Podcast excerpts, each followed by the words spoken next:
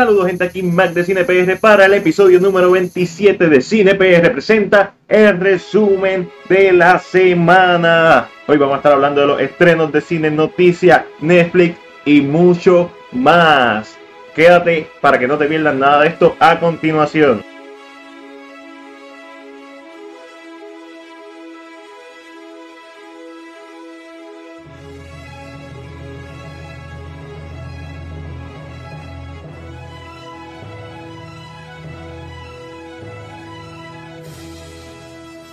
Wake up. Taca, taca, taca, taca, taca. Ángel, ¿qué viste? Buenas, buenas. ¿Qué vi, qué vi? No me recuerdo ni qué vi esta semana. Me dijiste que viste. yo voy como que a lo loco, veo cosas y se me van por la cabeza. Me dijiste que viste Max Singer. Mask Singer y Grey's Eso, es, eso es una secuela musical de The Mask. Hablando realmente de un reality show. Sí. Ay, no, ay, no, ay, no. Eh, No, no, no me. Un reality show que es de Corea, que es de, para acá. de South Korea. Eh, y la- está en casi todos los países ahora mismo, está en México. Cuando algo pega, que lo hacen Sí. en todos lados. Eh, y pero veo la versión americana. Porque el base de la, del programa es que un artista, eh, ya sea de un actor de radio, una personalidad de radio, vamos a un ejemplo más para, para que sea que la Burbu eh, eh, de Carla Monroy, eh, uno de los muchachos de teatro breve, Ajá. Se pongan una máscara y canten. Y el panel de jurado decide. Pero yo veo la versión americana porque, pues, lógicamente la cultura que yo conozco es la americana. Claro. So, cuando veo otras versiones, no sé quiénes son. Dicen, ¡wow! Y yo, ¡wow! Oh, yeah. ¡Qué cool! Para, para, para, para, para no romper el corillo. Y entonces aquí, pues, lógicamente, pues, conozco quiénes son, quiénes son los deportistas y normalmente lo veo toda la semana. Es interesante, un ejercicio, ¿verdad? Mental para esta edad que tengo ya. Eh, con achaques, dolores Sí, de espalda. dolor de espalda ahora mismo que me estoy muriendo, Dios me bendiga. Y, y creo que, y lo otro que dije que, te- que vi fue Grey's Anatomy. Claro, la gente ya ¿Cuál- dice, ah, ya yo me cansé de verla. ¿Cuántas temporadas lleva? 16. Oh my. Yo la, yo la veía cuando la daban en guapa, vi como las primeras 5 o 6 temporadas. Y eso entiendo que fue hace más de 10 años atrás.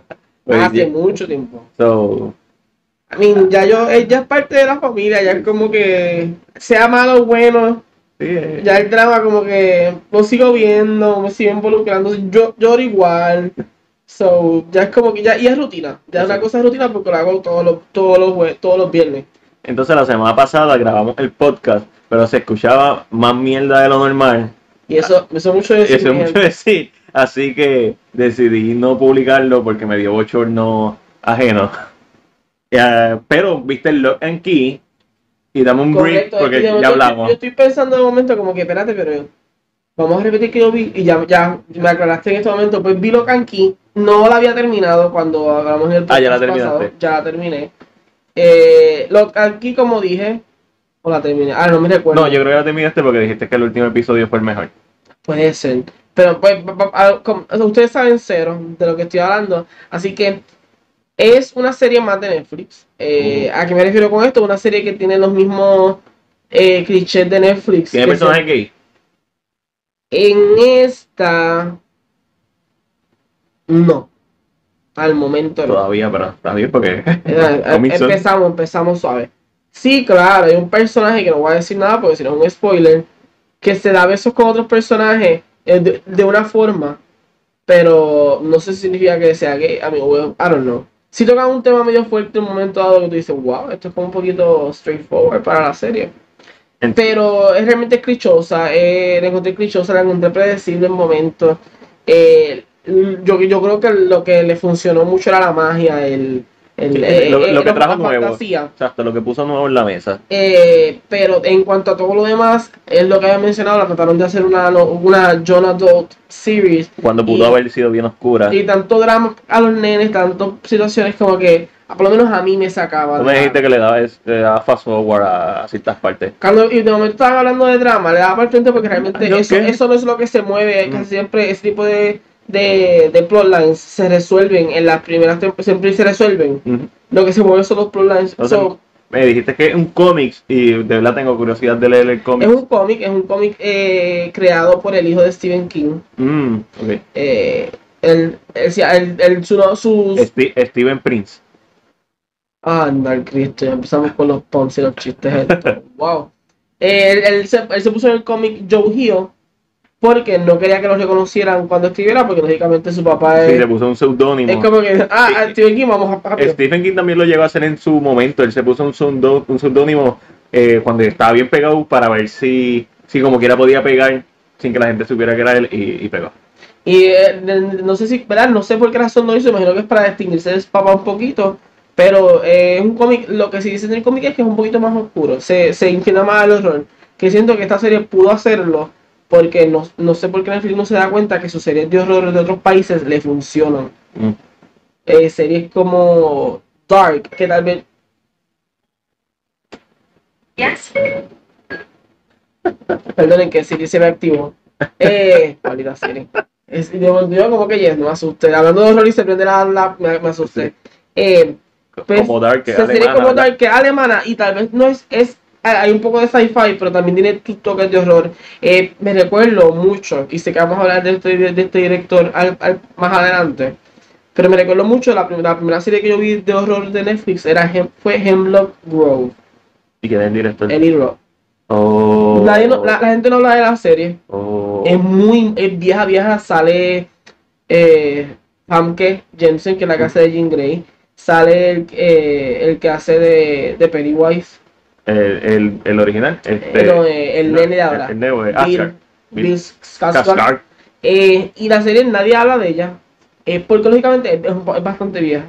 Tiene tres po- temporadas. No, no le he dado rewatch a ver si es que era tan sorprendente al momento que me gustó. Exacto. Pero siento que ese, esa- ese tema que tenían, como que lo soltaron y se fueron más por lo popular porque se dieron cuenta. Stranger Things, como que sí, un poquito de horror, una pizquita de horror Es como en un el horror para niños, yo lo digo. Exacto. Que, que se vayan un full horror. mm, Aunque Mariana no fue tan buena. Sí. Pero se- que se vayan como que con un full horror, una cosa que tú Bueno, pero, ¿No te- pero, pero tenemos de Haunted of House no la he visto, solo sé So, horror. y, y vamos a hablar un Pero poquito sobre eso. Pero hablando de niños, antes de irnos para eso, vimos Sonic la semana pasada y en resumen está mi reseña, mi crítica en YouTube, pero Ángel, porque ya yo la gente- me gustó un montón, ya la he visto dos veces, no la vería una tercera vez, esperaría que salga para comprarla para verla una tercera vez. Yo la vi una sola vez. Y lo que puedo decir de la película, porque ya han pasado, ¿verdad? Dos So que la- semanas, sí. ya, ya la gente tiene Sí, que haber podemos conocido. spoilear, sí. Y no creo que hay mucho que spoilear para la película. Es súper simple. Eh, es un, es un- un plot simple, eh, es un escrito bien es simple, pero funciona. Es una película fun, es una película que tú la disfrutas, que te sientas, eh, que si conoces el personaje de Sonic vas como que pensando, uh, ¿qué le van a hacer? Que, que no lo vayan a dañar, ¿cómo van a traer esto? Que tal vez se- en un juego funciona súper bien, pero aquí puede ser que no funcione. Como usan al personaje, el- lo, lo que es su velocidad, eh, eh, a Ivo, que Ay, lógicamente la gente lo conoce como Dr. Eggman, pero, Exacto. Eh, Robotnik, Dr. Robotnik pero yo también. siempre digo Ivo porque Sí, pues, me, gusta ser, me gusta ser diferente. Sí, sí. Sí, sí. pero eh, el personaje lo hace estupendo. Jim Carrey Hay referencias sueltas por ahí a como que Easter eggs, que no, eso, pero no lo digo porque Yo- son sorprendentes. Yo creo que hay tres easter eggs referentes a Donkey Kong. ¿Tú crees? Sí, hay uno, el uno de los tipos que está, que lo, que lo convierte en una momia con el papel de baño, tiene un barril, Ok. una. Hay unos bongocitos en el cuarto de Sonic, y no sé si está en la cueva, pero está en el cuarto, y tú sabes que eh, Donkey Kong tiene un, Tiene un set. tiene un set de bongo en uno de los juegos, y creo que hay otra, pero no me recuerdo cuál es. Pero además de eso, hay referencia a Mario, bien Ah, indirecta. Hay referencias a Mario, hay referencias a Flash, hay referencias a a, a, a, a The, Fast and the Furious. La, la- y eso lo vieron en los, en los Sí, sí, exacto. Hay, una, hay, un, hay un chiste que hace que él, está, él lo duerme, en un mo- como que le tiran un, él se duerme en un momento dado y se levanta. Lo primero lo primero que dice, ya la roca es presidente, yo no sé por qué yo me reí tanto.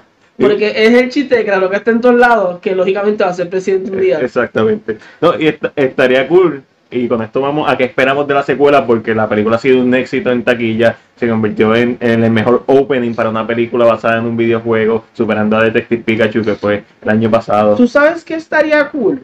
Y ahora diciéndolo así que tú lo dices. Se rumora que la roca quiere estar en, en Sonic 2. Por eso. Que salga como el Como presidente. salga como presidente, eso mismo te iba a decir. Eso sería como que sería la única forma que tú puedes decir. una oh, toma wow. de tres segundos. Él sentado, que le pongan green screen, él cogiendo la llamada de Sonic. Eso es lo único que yo quiero para que sea como que un, un double pound, un Es como chiste. que, ah, Como ok. que I, I get the reference. Pero Eh, es, muy buena, es verdad que si no la has visto, to- si, si no la has visto todavía, no sé qué estás esperando en lo primero. Y segundo, buenísima, a los niños les va a gustar, es algo que se, puede digerir fácil. Si eres un niño que es muy fanático, siento que siento que lo siento que los padres van a estar viendo Sonic par de veces en su casa. y, y una de las cosas que mencionamos, que tú mencionaste en el podcast pasado, es que, que, no, que no se publicó, es que... No, el, el, el, el uncut version. sí, el pasado. cut version. Release, el release episode, el release de, de, de podcast cut. De podcast cut. Este, una de las cosas que mencionaste fue que, ¿verdad? En nuestra mente nosotros pensamos que esta es una película para los que jugamos Genesis, pero que Sonic sigue siendo bien relevante. Los niños hoy en día todavía saben quién es Sonic. Sí, que, que yo, yo, yo vi y dije, pero es que para mí Sonic murió hace mucho, como Sí. que he visto como que he visto como que series que han salido, no sé si está corriendo en televisión como una serie nueva ahora, no lo sé. Sonic Boom es la última y no, es- y no Eh, es nueva, nueva. Y juegos no sé realmente a, a cuán lejos está, pero hay un nene con una gorra, eh, Eduardo en un momento dado nos mencionó que en el cine había un nene vestido completo de Sonic. Eso es relevante y yo no lo di, no lo supe hasta que me senté y como que, Ah, y yo estoy hablando de Sonic, pero ellos saben quién es, what? what? Shocking. You think Sonic is your ally. Y yo, pero ¿cómo es esto? Ahí yo, me- cool, estoy- eh, yo espero, de lo que espero de la próxima película es ver a Nopo, ver los Chaos Esmeralda, ver a, a Tails, a Colita la vamos a ver, o lo vamos a ver mejor dicho, porque salió en la escena post crédito. Y, y no necesariamente quiero ver a Shadow en la próxima película, me gustaría ver más a Metal Sonic, que es el villano, como quien dice, el villano del segundo juego. Pero sí que sea, porque hay una referencia a Shadow en esta primera película, pero sí como que sea el villano final de la trilogía y cerremos ahí. No me interesa ver a Amy, no me interesa ver al Sonic Crew ese. Me, me interesa ver Sonic. Y si los van a llevar, que, los- que sean como easter eggs para el que es fanático y que los vio, Exacto. ok, y los viste. Exacto. En un pueblo, de momento los esco- ahí, ya te hace. Celebrando que Sonic salvó. No los quiero Ah, como ver. y definitivamente quiero ver a Super Sonic en la segunda parte porque esta primera te- el final es se va a Super Saiyajin básicamente. Él hace un un side. Y me gustaría que ver más partes del mundo, de la Tierra, pero también me gustaría ver los otros planetas. So, Ya, ya habíamos visto tres. A Exactamente. mi tierra, el, El de de los hongos Y el de Sonic. y el de Sonic, que eso, eso tiene un nombre. El Green Hill, el Green Hill Zone, pero ese nombre lo usaron para el pueblito. Esa, eso mismo. Pues- So, hay un par de cositas que ver. Que yo espero de la 2. Que sea igual de fun. Ya. Eh, que sepan. eh, que sepan como que unir, tener la misma magia de la primera, pero continuando la historia. Exacto. Que, que tenga ese, el care, el careness, porque esta es una película que se nota que no es una gran película, no es una gran historia, pero se nota que le hicieron con mucho cariño. Exacto, que la pensaron, no, no fue, vamos a sacarle chavos a Sonic. Exacto. Se siente, se siente como bien trabajada. Me encantaría que fuera el mismo director. Sí. eh, y que se quede en la haciendo la trilogía completa él. Tal vez tiene una historia completa y no lo sabemos. Tal vez está de- planchada. definitivamente hay- eh, la película se dirige hacia eso, pero puede, puede, puede haber un, un- un plan. Una, una línea de progresiva, pero obviamente todavía no están escritos los guiones ni nada por el estilo. Me, me encantó la voz del que hace de Sonic, la partió, Jim Carrey, hasta James Marsden. Creo que la química y la segunda vez que la vi, los, los personajes humanos ¿Te gustaron más? Sí, They Grew on Me. So, y hablando de, de películas que grew on me, eh, todos sabemos que Ángel fue el ganador del challenge de los Oscars, fue el más que adivinó pe- películas que ganaron, adivinó entre 12 o 14. No hice los números. ah, Yo adiviné yeah. solamente 9, que es mi, es mi average en los últimos 3 años. Y ya vi Velocipastor.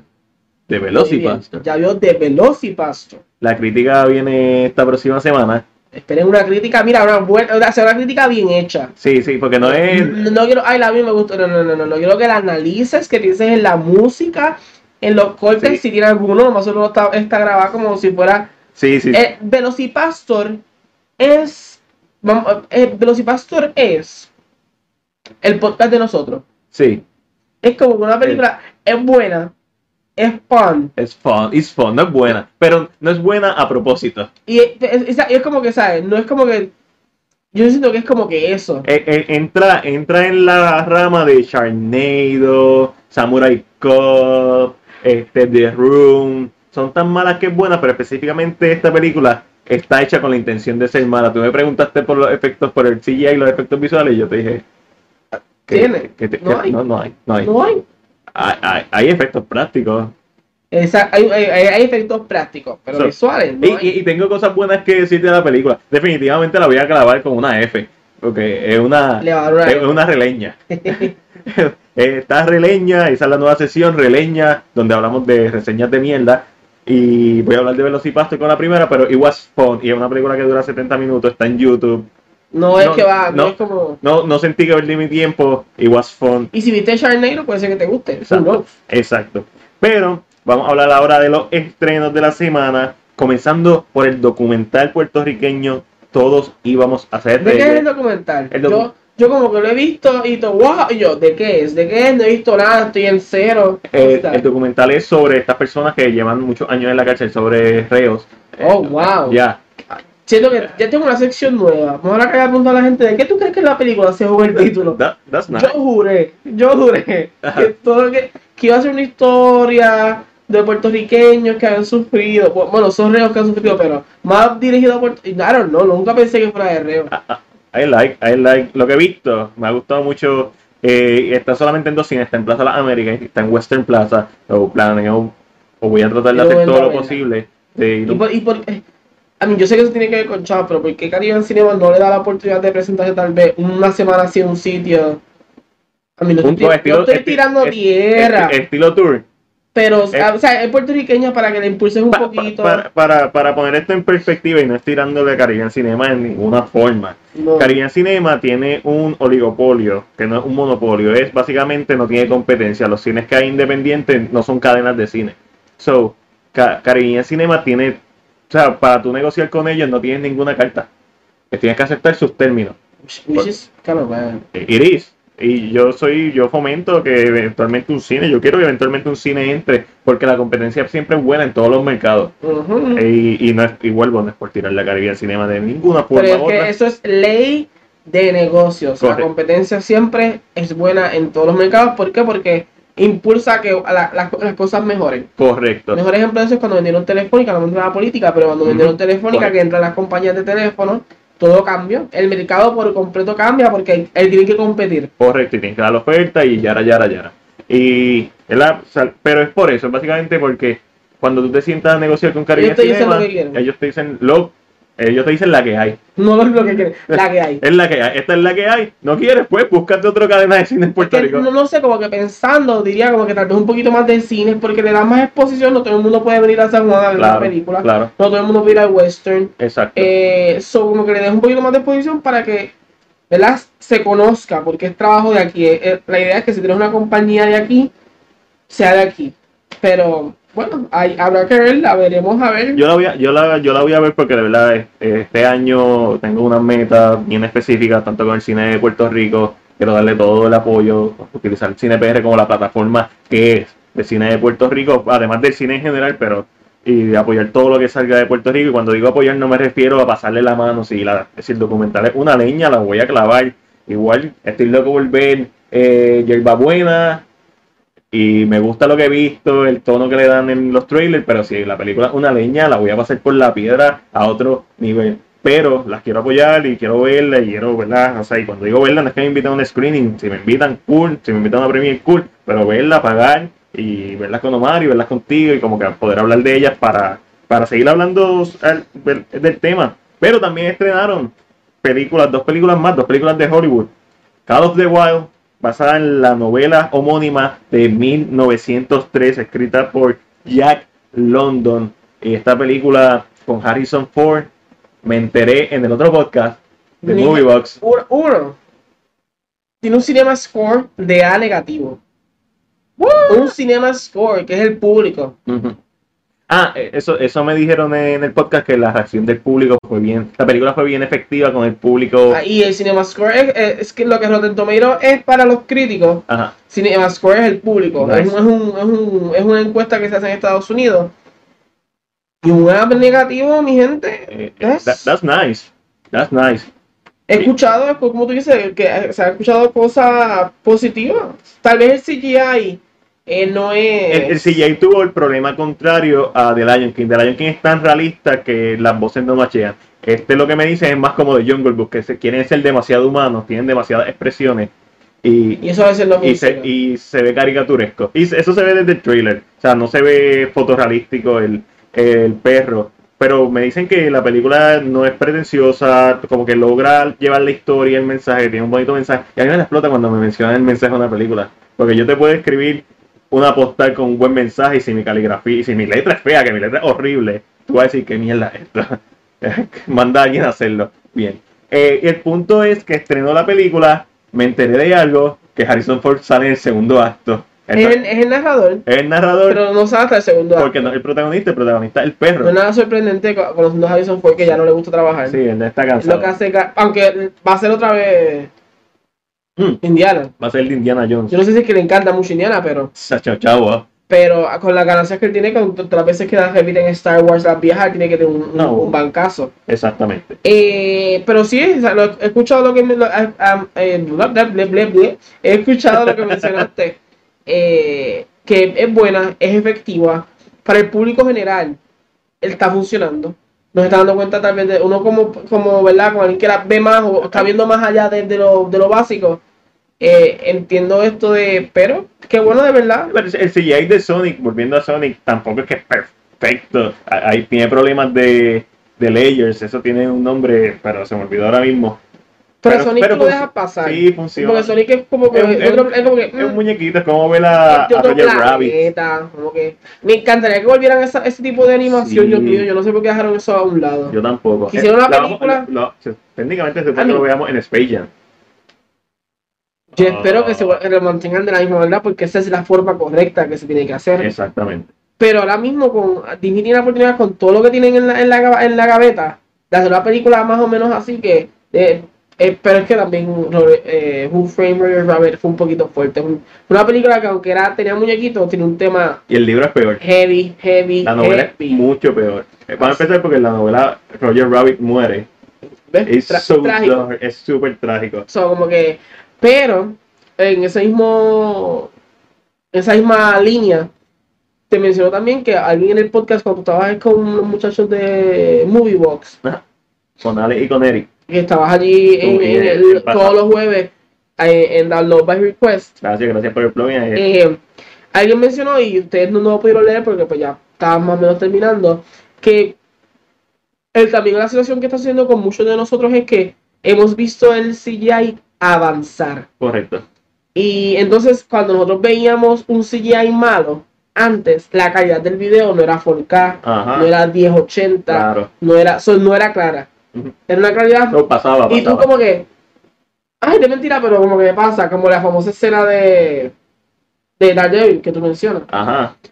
Pasaba, pero ahora al- la imagen y aclarar y aclarar y aclarar y sí. aclarar, el CGI, aunque sea bueno, tal vez hubiera funcionado en una película vieja, pero se ve, no se ve realístico porque está encima de algo que es mucho más claro. parece un sticker. Y es como que... mm, Por eso que tienen que tener referencias de luces. Sí, Eh, eh, eh, eh, lo- los artistas de efectos visuales están en la madre.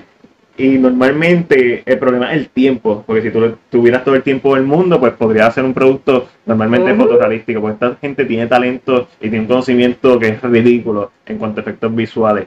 Pero la realidad es que muchas películas no tienen ni el presupuesto ni el tiempo. Y esto lo hablamos eh, a detalle en el último episodio de The Movie Box pero es bueno traerlo a la mesa porque es un tema que siempre vamos a va a ser recurrente. el, el, el CGI sigue en camino de mejorar, así que va a ser un tema que siempre se va a hablar, eh, va a ser un tema que siempre se va a escuchar. Y- Eh, van a haber personas mayores que no les va a importar cómo sea el CGI de malo hoy en día. Yo prefiero siempre lo práctico para películas como Rise of the Planet of the Apes, Down of the Planet of the Apes, Avatar, la misma Avatar, que han demostrado la primera escena de eh, Terminator Dark Fate. y ni el uso de animatronics. Eh, el uso- a mí me encantan los lo que animatronics. pasa es que es, es bien difícil porque, ejemplo, Disney usa animatronics en sus parques. Ujú. Esa es su, su base. Pero por una película, tú no puedes, si vas a hacer un avatar, no puedes tener 50 animatronics juntos. Claro. Es, eh, siento que es- la- lo, lo- la- lo complica mucho.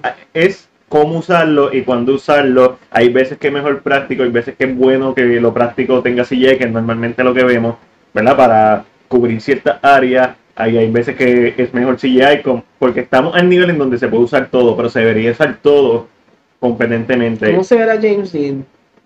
Ay, no, no quiero hablar del deepfake. Ay, No, pero no sé, no sé si es un deepfake o sea completamente realizado. Yo no sé. Eso me da mucha curiosidad porque si se habló desde ahora de eso y todavía la película no va a salir, me da la impresión que tienen el tiempo para trabajar un CGI que tú digas, da miedo. Da miedo el hecho de dónde, a dónde estamos llegando. Pues hay, hay, que, hay que esperar a ver. También estrenó esta semana Rams, The Boy 2. ¿Por qué, por qué tiene Brahms al frente?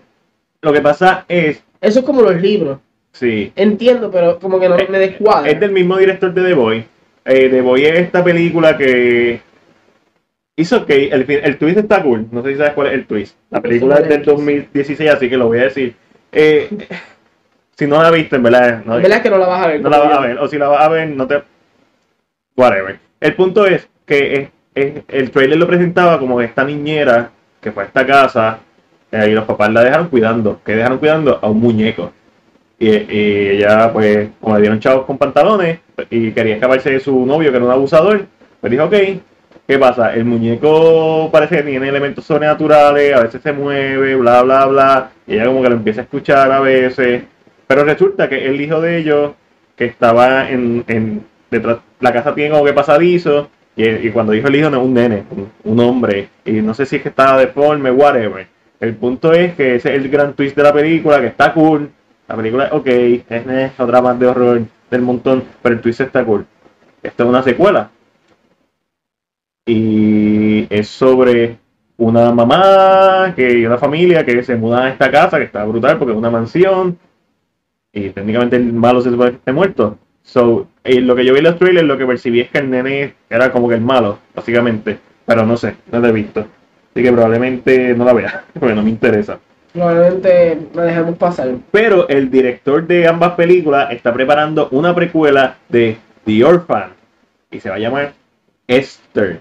The Orphan, como la de la La nena. de la nena, no, no el orfanato, no la española. Voy a decir, ¿cómo tú tocas una película como el orfanato? Ah, no. La vas a cagar. No, no sé, eso no se toca. Pues fíjate, a mí el orfanato me gusta, pero no me mato. Que- es que yo Me pienso- gustó- me yo- yo gustó el que- drama. Yo pienso que, que también es la forma en pues mira, yo creo que el orfanato es, es la forma como está.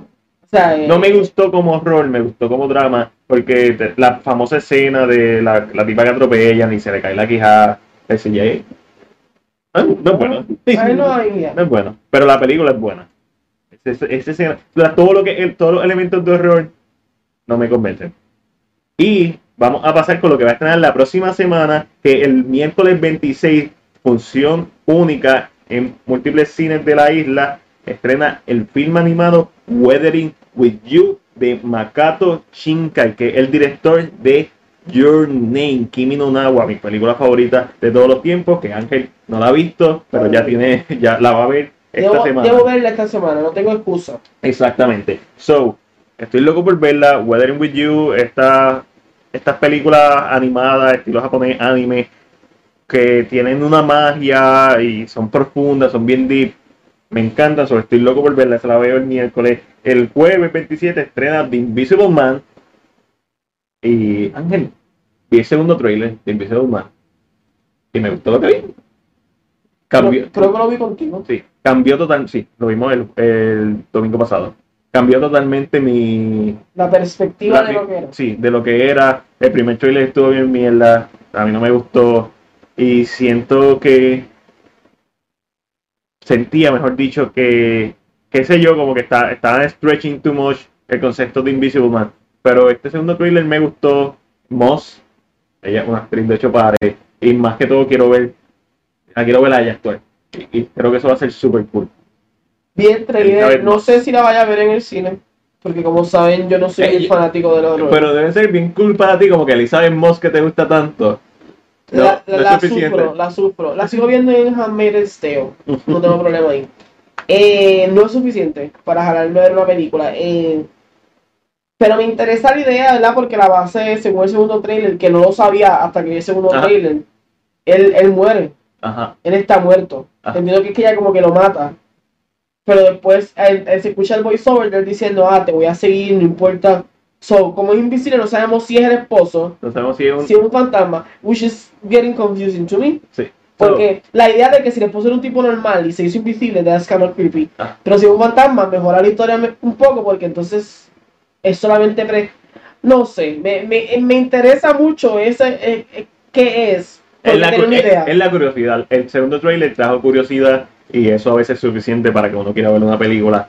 Eh, yo lo que quiero ver es si van a seguir Universal con No. Universal Monster, en el sentido no de, de crear un universo cinemático, Pero sino que sí, porque ya, ella, ella habló en el round table, eh, Variety es quien lo hace. sí, creo que sí. Si no es de Hollywood Reporter. De, uno de estos dos, de Hollywood Reporter o Variety, eh, hacen round tables con personas, muchas veces son actores, Ujú. directores. El último que vi eh, fue con los, los, los jefes, Los CEO, los Eh, no tanto CEO, sino los directores. Exacto, ok. Eh, de ejemplo, Universal Studios. Disney. Y ella estaba, y le preguntaron que ella intentó hacer algo parecido, pero no funcionó. Feo, miserablemente. Claro, no echó la culpa a Tom Cruise porque eso, eso sería feo de su parte, pero sabemos que fue. Sabemos que fue Tom Cruise. Y le preguntaron sobre el horror, y ella le dice que no, que no van a tratar de hacer así, que van a hacer películas solas con visiones diferentes de cada director, por lo cual yo entiendo que sí van a hacer más. Tal vez no con mucha, no, no con una velocidad ahí de sacar un montón de. Una al año. Pero sí, pero sí van a sacar como películas de, de- de Sí. los Va- universales. van, a, van a sacar, exacto, van a sacar, van a utilizarle el domain, los IP para hacer las películas. Eso está cool. Te pregunto, ¿te hubiera gustado ver bien hecho un universo cinemático Sí. de Universal? Hubiera funcionado siempre. Eh, I mean, Todo ejecución, mano. to- to- todo puede funcionar, todo tiene- es lo mismo, todo puede funcionar. Tú puedes- yo creo que tú puedes venir y puedes decirme que los de Supernatural viven en el mismo mundo que, que los 10 Files. Y te lo puedo creer. Si me lo ejecuta- si hacen una ejecución, no va a tener problemas jamás. ¿Por qué? Porque todo es como lo, como lo unas. Y nada, yo no sabía que el fallo, porque yo lo había leído, pero yo no sabía que Demo me había fallado porque Tom Cruise había metido las manos hasta más no poder. Sí, él, él- sí, él cambió, no es que cambió, es Él cuando pidió más escenas, él pidió más acción, él pidió que se pareciera más a... él pidió la escena de, de cayendo en el aire, probablemente para hacer un stone bien cabrón. So, pero la y, y- y no sé si la versión que tenían era mucho mejor. Tenemos que, tenemos que hacer la- tenemos que hacer un podcast aparte que sea What If. Pero no What If porque la gente no entiende ese concepto necesariamente todo el público. Yo sé que los que nos escuchan, yo sé que José, Eduardo, Juan no entienden que es un What If, pero no todo el mundo entiende el concepto. Y es como un fanfiction, pero ¿qué hubiera pasado si hubiera sido buena esta película?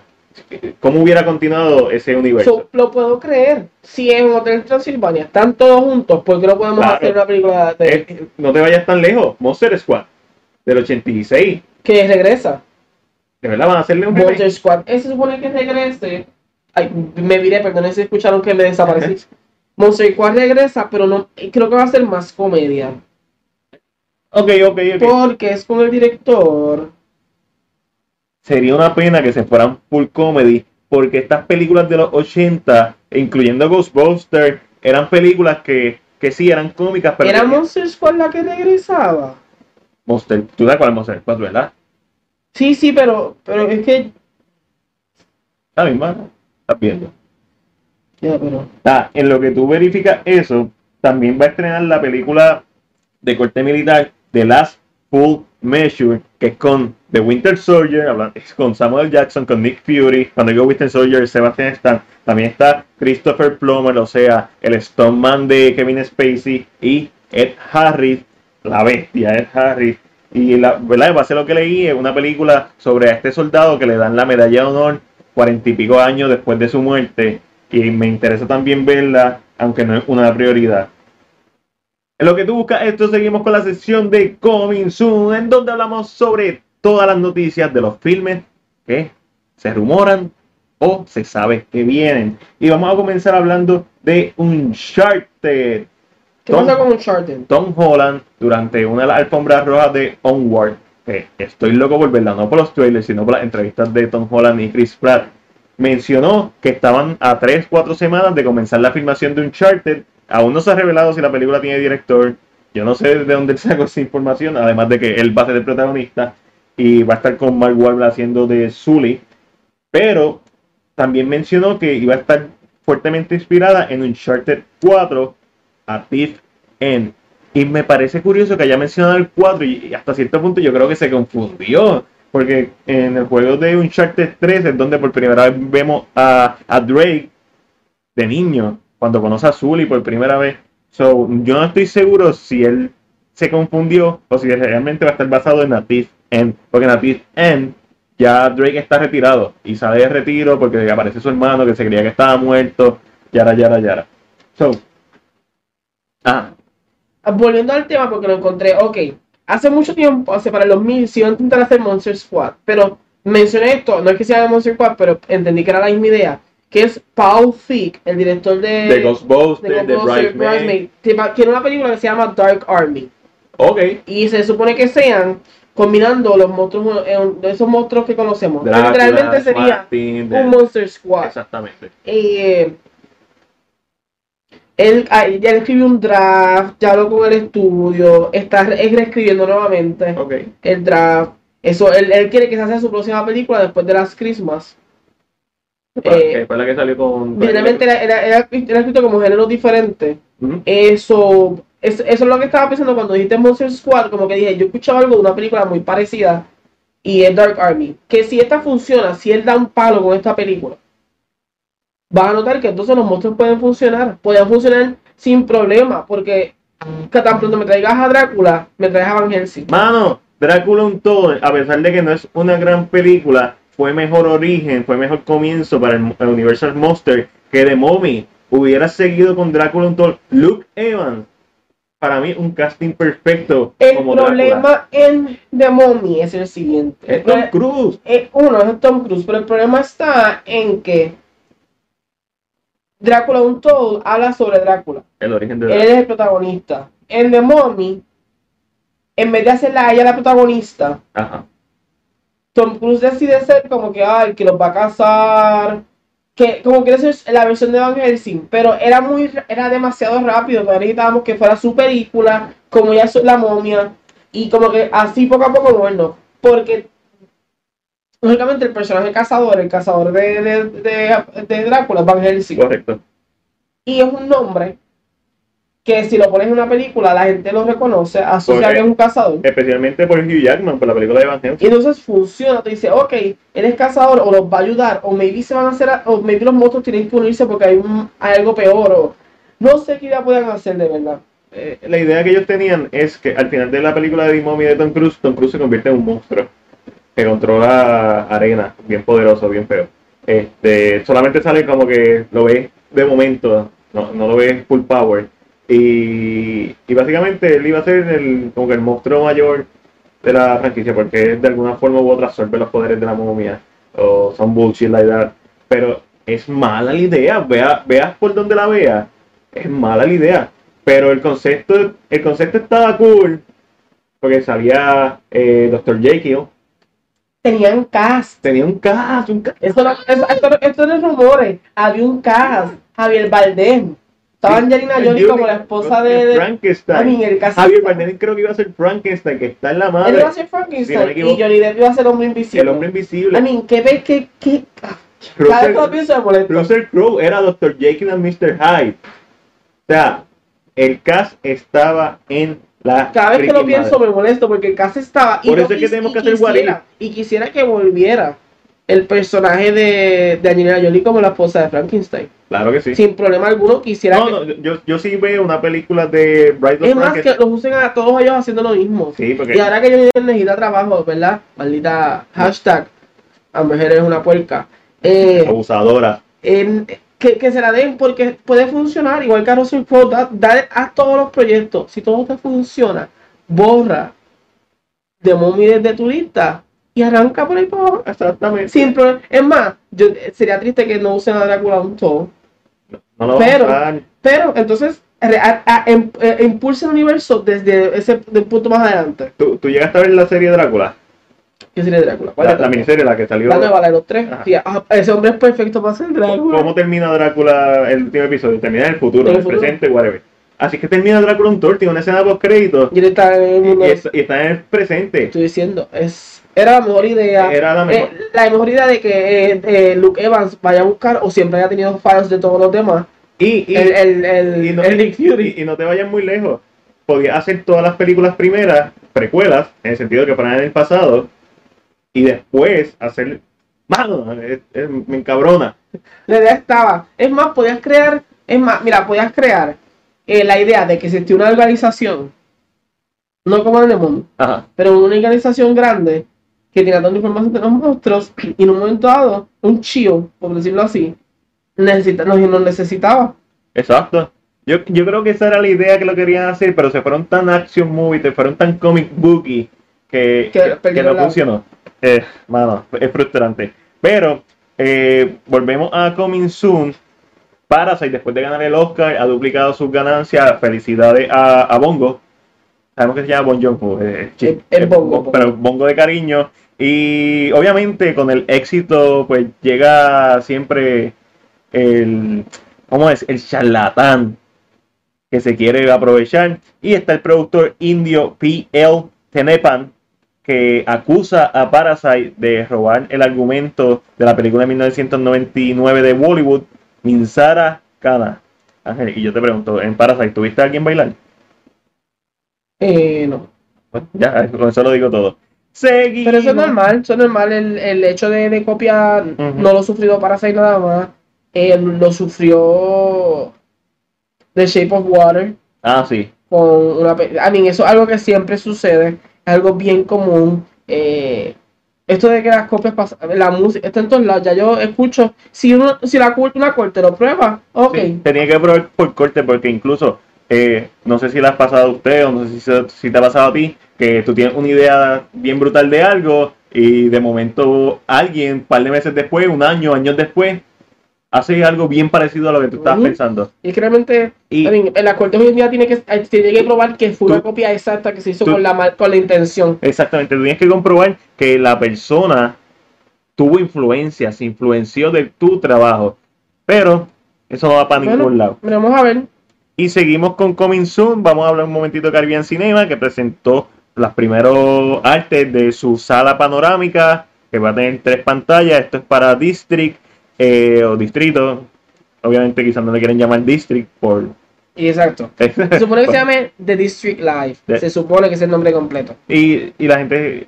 Y esto es un gimmick. Y yo voy a ver una película allí, pero todavía no he visto 4DX, imagínense. Porque Pero- son gimmicks. ¿Qué, qué pasa? Eh, estos son salas que lógicamente están abriéndose alrededor del mundo. So, están tratando de, im- de implementarlo aquí. Eh, la idea de un cine ahí es muy buena. Sí. Nunca negué que fuera. Es buena idea, ¿por qué? Porque tiene muchos turistas. y a veces el turista quiere ir al cine. Esto lo es para ahí. turistas, porque eso está al lado del centro de convenciones. Centro de San está al lado del Sheraton, está al lado del Viejo San Juan y está al lado de, Es un, es- el- Condado. el, el, el location, el lugar donde está, está perfecto para los turistas. Esto es un cine para turistas. Van a tener- eh, exacto, es un- esto es un cine para turistas. Eh, dos, es un, es un, es- están tratando de copiar y no copiar, están tratando de hacer lo que se conoce como un Bay Area, que lo, ves- lo vemos en todos los lugares. Claro. Lo ves en Nueva York, lo ves estas áreas que son como bahías, que tienen unas vistas bien lindas, tienen restaurantes, eso es lo que están tratando de hacer. ¿Qué pasa con lo que sería el- la pantalla, ¿cómo se llama? El, el ScreenX. Sí, ScreenX que trae ustedes gracias a Jeep, al, di- al dinero de Jeep y Caribbean Cinema. exactamente. Eh, que, que yo vi ya, he tratado de ver videos como que desde esas pantallas en otros lugares. ¿Qué sucede? A mí no me convence. Después ¿Por preguntan qué Martin Scorsese dice que todo el cine se está convirtiendo en un parque de diversiones. Y estoy transversando las palabras de Scorsese. le, están, le están sacando chavos como un parque de diversiones. ¿Por qué no me convence? Porque uno, eh, la tecnología no está de tal forma que las curvas de la pantalla sean flawless. So, siempre se va a ver esa oscuridad. Ujú. Eso es una cosa. Dos, lo que la pantalla hace es darle profundidad. No es que vas a ver escenas en un lado y escenas en otro. Porque hay cámaras grabando de esa, esa fo- de esa forma. Ejemplo, una escena donde hay una pelea que están peleando en el medio y está alrededor de matas, pues todo lo demás se pone verde. Porque replica, es como para darle profundidad. No sé cómo vaya a ser. Yo he ido a 4DX y 4DX a mí me gusta. La mejor película que he visto haya sido Fantastic Beasts. Yo creo que casi lloré de la emoción. Porque funciona. Con Fantastic Beasts funciona. Es magia. eh, tal vez con Spider-Man. Star funciona, Wars, Wars. Furious. Con las mismas atracciones que están en, en los parques. Eh, ajá, siento que sí. funcionan. Porque se mueve. Y que, so, que si vas a ver una película, ve una de esas. Exacto. Eh, pero no todo va a funcionar ahí. Tienen que saber que van a una película de James Cameron pero posiblemente va a funcionar ahí, porque James Cameron está buscando siempre pushing the ¿Quién sabe si boundaries of está grabando sus películas en una Eh, cámara eh, así? Exactamente. Pero en verdad, en verdad nada. Eso tiene su público, va a ser cool ir a ver una Y película. todavía al sol de hoy, en, en cambio de Caribbean Cinema tratar de ser eh, mucho más adelantarse a lo hecho, en vez de hacer salas para niños con autismo, salas para Tienen niños. funciones, ellos tienen funciones. Pero hacer una Pero sala, haz una sala específica, haz, si estás haciendo salas para, para avanzar, eh, porque niños siempre hay, niños siempre van a ver. Eso, haz una sala de niños, sí, no significa que los niños no pueden entrar a las otras salas, Claro. pero asegura que ahí hayan niños, que los padres vayan sabiendo que hay paneles, que se vuelven locos de momento. Eh, y las he visto de diferentes formas. Es más, si no me equivoco, yo creo que Caribbean Cinemas en Santo Domingo tiene una sala para niños. Dedicada. Y no sé por qué aquí no la han traído, como que con colores bien bonitos. Eh, tienen un, una zona como de juegos como McDonald's. Exacto, Para que jueguen y se cansen y se cansen y se cansen. Y cuando empieza la película, lógicamente empieza a darle. So, hay formas de mejorar, el- mejorar, mejorar la experiencia del cine. Si vas a ser el único cine en Puerto Rico, crece de una forma que cuando venga alguien no tenga. Si quieres pensar como negociante, cuando venga alguien no tengas forma de que la, te tumben de cantazo. ¿Por qué? Porque tienes todo adelante. Tienes un IMAX, tienes un 4DX, tienes un Fine Arts, que, que es verdad que lógicamente. Debería haber, Debería haber un Fine Arts o por lo menos dos más alrededor de Puerto Rico. Porque los dos Fine Arts están en la misma calle. es ridículo. Uno está a 15 minutos del otro. Como mucho. 15 minutos si vas lento, si te cogen todas las Pero luces, no, si hay es- tráfico. es- es sorprendente. Así que veremos a ver, veremos a ver. Yo sé que la voy a probar porque quiero, Esa- quiero como ir y decir, ok, la fui a ver. Fui a, ver Fast Five. Wow, Wow. qué bien se veía el carro guindando. Guindando como Spider-Man. Y hablando de. De guindar. de, guinda- de guindar. Mortal Kombat terminó Bueno, su sí, filmación. Sí, Scorpion. el Scorpion te guinda. Hanzo Hasashi eh, terminó la filmación del reboot de Mortal Kombat y ya tiene fecha de estreno para enero 15, 2021. Loco por verla. Yo siempre lo he dicho. Voy con los ojos cerrados. Yo siempre lo he dicho. Sí, yo sé que a ti te encanta Mortal Kombat. Es como que va a ser R. a mí, voy con los ojos cerrados, asustado también. No creo que se vayan. Va a A ser, mí, va a ser miedo- gory. a mí, mi miedo siempre ha sido, yo tengo personajes femeninos que son mi, mi, mi personaje. Como saben, y vuelvo a repetir para el que no lo sepa, Emma Frost, Emma Frost. Emma Frost, eh, Wonder Woman, Claro. eh, siempre me gusta, aunque a mí no me mata mucho Gal, eh, eh, ya el papel le queda, pero a mí no me mata. No, eh, lo que pasa con Gal Gadot es que ella no es la Wonder Woman definitiva, ella no es Robert Downey Jr. como Tony Stark. Es como que es tan imposible verla. Exacto. O sea, dejarlo de ver es como que. Porque Wolverine yo sí lo puedo ver como un otro actor. Porque Hugh Jackman es excelente Wolverine, no me malinterprete, me encanta, amo sus películas, Pero es demasiado alto. Es demasiado Pero- alto. Pero Robert Downey Jr. Es, es- Iron, exactamente. no hay forma de salir No hay- de no hay ahí. forma de salir. Entonces, eh, exacto, yo creo que eso es lo que pasa con, con, Con Gal, Gal. que es, yo me puedo imaginar a cualquier otra persona ahí en Ajá. el papel. Li- eh, este- Linda Carter es. eh, Ah, es, para mí, Linda Carter es la, eh, sigue es la. Wonder, la Wonder Woman por excelencia. Sí. O sea, la que Sí. no, no es porque sea la primera, pero en Eh, comparativa. igual Michael Keaton no es para mí Batman, Christian Bale para mí no es Batman, Ben Affleck para mí es lo mejor que hemos visto de Batman, pero tampoco es Batman. Y Robert Pattinson, vamos a hablar ahorita de él. eh, ¿Y qué otro así hemos pensado? Superman. Superman, Christopher Reeve para los 70 y 80 era, ¿Y tú crees que Henry Cavill es el Batman? on- Yo no el siento Superman. Eh, en mi vida yo, me cago. pero te estaba diciendo Batman. Este, Henry Cavill ha tenido la mala suerte de no tener una película en donde él pueda brillar 100% siendo Superman. Porque Man of Steel es básicamente un origen, un- un- el origen de su historia, pero contada a través de los ojos de diferentes personajes. Exacto. Él no ha tenido el protagonismo Para que tú, tú para, para, para que sea el Superman definitivo. El cuerpo, y yo creo que la actuación la tiene, pero tampoco Superman como que necesita ser muy... eh, No, no necesita... A mí, no, no le hemos dado, o sea, no, no hemos dado, no le, demos- no le hemos dado un arco de historia a este Superman como en cómic, pesado. Exacto. Esto es algo que tú dices, si el tipo no actúa, se odia.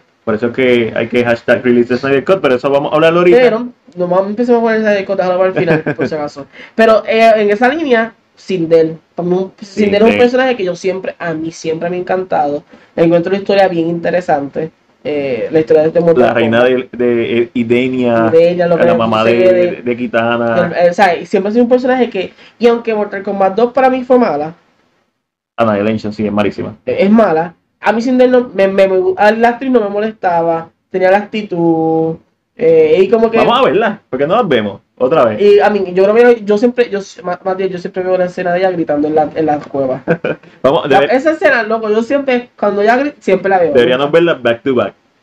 Y, antes de que salga la película, hacer una reseña. back to back, pero sí, pero eh, tengo miedo, no sé cuál es la historia, no sé qué van a hacer con la historia. No sé si Va, se va va a ser Mortal, así. va a ser Mortal Kombat 1, va a tener personajes como Nitara, que es la vampira. eh, eh, yo me imagino ¿Será que. Scarlett, la usa sangre? No, ¿no? no, esa es la bruja. de esa. Ay, yo no sé. Nitara es un vampiro con ¿Cuántos alas. personajes a veces que hay? Sí, No sí, son- son un montón. Eh, van a usar los personajes principales del primer juego, van a añadir a Kun Lao, eh, va a ser el primer torneo, o sea, es un reboot, va a ser Chans- Chansu el malo y posiblemente la película va a terminar con un cliffhanger, cliffhanger para Shao Kahn. Es lógico, es lógico. Sí, eso es un reboot, es un reboot Es un, completo. es un reboot completo. Yo estoy súper confiado. A mí me encanta Mortal Kombat eh, en todas sus encarnaciones. Pero tenemos que seguir para adelante. Planet of the Apes. Estuvo en controversia esta, esta última semana. Porque primero. ¿Por se- qué dudaron de nuestro amigo Bobby? Si Bobby lo dijo. Pero tú crees. Ok. ¿Verdad que lo había dicho hace tiempo? Que iban a continuar la historia. Entonces empezaron. habían dos, habían dos, él mencionó dos propiedades que iban a continuar, o sea, Exacto. que no iban a, a, a, a, rebootear. Eh, Una de ellas fue Planets y la otra, no recuerdo. No me recuerdo, pero es verdad, tienes toda la razón y lo comentamos en el podcast hace 800 episodios atrás. Y, mano, la gente empezó a decir que iba a ser un reboot y iba a ser el director de, de Maze Runner, que nadie le tiene confianza, porque esas películas pues son, eh, son leñitas, pero no, oficialmente va a ser una continuación. Bueno, pero no sabemos si va a ser una continuación de, del reboot de Rise of the Planet of the Apes. Eso es lo que están dando a entender. So, yo estoy contento porque técnicamente la película de Rise, esa trilogía, es una realidad alternativa a las películas originales porque hay personajes que no machean las edades, eh, etcétera, con la de las películas originales y obviamente el remake de Tim Burton. de otra realidad. La única que no machea bien, que no cuadra, es Conquest. Con las de... Con la trilogía nueva. Exacto, porque Conquest es la misma historia. Bueno, no la misma historia, pero es, la, es un bebé mono llamado César, eh, que hay un virus que empieza con perros y gatos. Es casi la misma historia y ahí es donde las películas no machean. Pero si yo- sacas a Conquest, cuadra, Pero casi todo cuadra. Yo creo que el personaje de la nena en War of the Planet of the Apes sale en la película original. Y lo que no cuadra es eso. Eh, es que es, es, es- este es el mayor problema, pero no se, no me, se me hace descabellado la idea de que hayan, existan realidades diferentes. Sí. Porque se ha visto en la película que él viaja a un mundo y pasa algo, viaja a otro y pasa. Solidad de que el, tiempo se ha movido, ha cambiado el tiempo, no me, y para mí no la encuentro tan descabellada. Deberíamos hacer un back to back. Sí. Ya lo son un montón. No, esas son un montón. Esa Son hay, hay- hay hay que verla de, de- de poquito. ¿Qué Pero es sí, de- eso, es, eso va a ser Movie Club. Ver películas y el que no sepa que es Movie Club es algo que yo anuncié. No he podido hacer lamentablemente porque no he tenido el tiempo ni los recursos. Pero es algo que se va a hacer eventualmente donde ustedes, los que nos escuchan, los fanáticos, vamos a ver películas estilo Book Club, pero con películas y las vamos a sentar a discutir en un panelcito, puede ser algo bien sencillo, en una barra, puede ser donde sea, puede ser en mi casa, puede ser a través de la internet, para eso está el internet, para comunicarnos. Vamos a discutir las películas, hablar sobre ellas y dar nuestras opiniones y teorías, yara, yara, yara. Volvemos a los videojuegos así random, cambiando de tema. Lionsgate va a ser una película basada en el juego Borderlands y el director Eli Rock, dije Eli Rock, no sé por qué dije Eli Rock, Eli Rock, famoso por Kevin Fever, por Hostel parte 1 y parte 2, eh, The Green Inferno, el segmento de Thanksgiving en la película de Greenhouse, eh, pero para mí lo más famoso que él ha hecho, no, no, con Keanu Reeves, lo mejor que él ha hecho es su personaje en Glorious Bastard de Quentin Tarantino. Pues Eli Roth va a ser el director a la fecha de esta película. Y yo no confío mucho en Eli Roth como director, pero, pero, creo que puede funcionar. Creo que puede funcionar. ¿Tienes alguna opinión sobre Ángel? ¿tú has jugado o has visto Borderlands? No, Eh, sé lo es, pero no lo he jugado. es este tipo de shooter, pero open world, sandbox, este, de armas, upgrade. Hay muchas formas de que él pueda dañar eso. Es, es otro Fallout más de la vida. puede- hay muchas formas de que él pueda dañar una cosa como Borderlands. Si se escucha tan simple la. No, no sé suficiente de la historia de Borderlands para decirte. Si fuera este Bioshock, te podría decir, uh, sí, hay muchas formas de dañarlo, porque sé la historia de Bioshock, de tanto de, de los primeros dos como de Infinity. So, o Fallout, tengo, tengo un, poquito más de contexto de qué trata la historia, pero Borderlands estoy así, so, no sé, voy a, voy a, voy a hacer la asignación de, de ver gameplay de Borderlands, la historia y educarme al respecto porque a mí me encantan los videojuegos. Vamos para Disney. Uh, Mulan será esa música se da en mi PG-13. alma. Esa es tu alarma. no, me, no me sorprende. No, por violencia probablemente. Sí, pero no, solo, no es la base de violencia. El rating lo que dice es violencia continua. Sí, sí. Eso quiere decir que si hay una escena de pelea continua, la película brinca a ser PG-13 como lo fue Pirates of the Caribbean. Claro. Así que no me sorprende siendo la película que es, que es una película de fantasía Va, china. va a seguir siendo kid friendly. Simplemente va a tener violencia porque Mulan es una guerrera. That's it. So que I think that's, la gente como que de hecho, oh my god. Y yo, ¿qué pasó? ¿Crees que salga mucho, mucho? No. De No. ninguna forma. No lo creo. Y no debería. Es que mucho también para mí es una falta de respeto. Es un personaje que no se ríe, pero es un negro haciendo un dragón. O sea, I that's mean, funny. Es That's funny, hilarious. es funny, pero En el culturalmente era- era en el, ella. en el contexto de la película animada, para nosotros que estamos aquí en. Occidente, hilarious, pero para Y, y Oriente. no te creas, también mucha gente le encontró fun en Oriente, pero mucha gente también le encontró como un animal que ellos... Hay que, saber que estas culturas eh, hay, mucho, hay mucho respeto en lo que son sus su Bien- figuras. son bien tradicionales. Eh, además, eso es parte de su horóscopo. Oh. El, el dragón es parte de su horóscopo. Eh, que eso es tradición. Tú lo notaste cuando fuiste a Tailandia que viste las casitas, fa- las casas de, de- las casas de fantasmas. Exactamente. Le ponen su. Es, eso es parte de la cultura. Es lo mismo como. La gente tiene que estar perdida con la, la casa fantasma. imagina- Lo dije como que la gente, what, What the hell. Cuando en Tailandia, esto es bien común ver casitas estilo como casitas la, la de los pajaritos, en, en frente de la casa o dentro de la casa visibles. ¿Por qué? Porque ahí es donde ellos le rezan a sus muertos. ¿Verdad? Es una tradición que ellos tienen y hay muchas. También esas casitas están en, en comercios porque a la gente, pues, antes de o entre medio de su jornada laboral, pues va, recuerda a sus su ser queridos que ya no están en, en la tierra y es algo bien cultural y una de las tradiciones más cool. Habían casitas bellas, habían casitas que se notaban que eran pobres, habían casitas destruidas porque obviamente el tiempo pasa, pero es algo bien cool. Eh, Sí, que realmente es, es parte. es y se ha notado también con películas eh, de fantasmas. Si la película hace una depiction de fantasmas mala, ellos no la dejan ver porque respetan mucho exacto, eso. China. So, no me sorprende que quiten a Muchu por el simple hecho de que es un dragón. Eh, y si sale, si es que el, el Phoenix se convierte en otros animales, porque tal vez es un espíritu mítico, y se convierte en un dragón y de momento es Muchu, no va a hablar. Eso está claro. Si sale, siento que puede salir así. Que sea que el mismo se convierta para, porque lógicamente un pájaro de esa magnitud tú lo ves. A mí me gustaría, me gustaría la idea que, que acabas de dar, que puede ser un animal mítico que Y realmente... la magia está porque la bruja se convierte en un, en un, en un falcón, kind of. Eh, so, me, sí, me gustaría ver eso, pero sí me gustaría que en los créditos empiece a hablar Eddie Murphy. En los créditos no más, solamente para, para complacer. Eh, Ya en los créditos no va a hacer daño. Pero, seguro, pero, por el tono de la película, por Siento lo que menos, no. siento que no, porque se ve seria. Una película más china de guerra, fantasía, De estas películas que tú dices, wow, que. los 80 Years High the Dragon, pero con más fantasía todavía. Y me, solo- me está gustando mucho lo que se ve. sí, como la, la de Naga Purse, la que vimos en el Luz hace dos años atrás. Exacto. Eh, Son películas que tú dices, oh, wow, y te las disfrutas. So, veremos a ver, yo entiendo, yo entiendo que me va a gustar mucho la historia. Así que, pero no que. Si, veo, si vemos a mucho, va a ser un easter egg de esa manera. Sí. Lo vas a ver como que.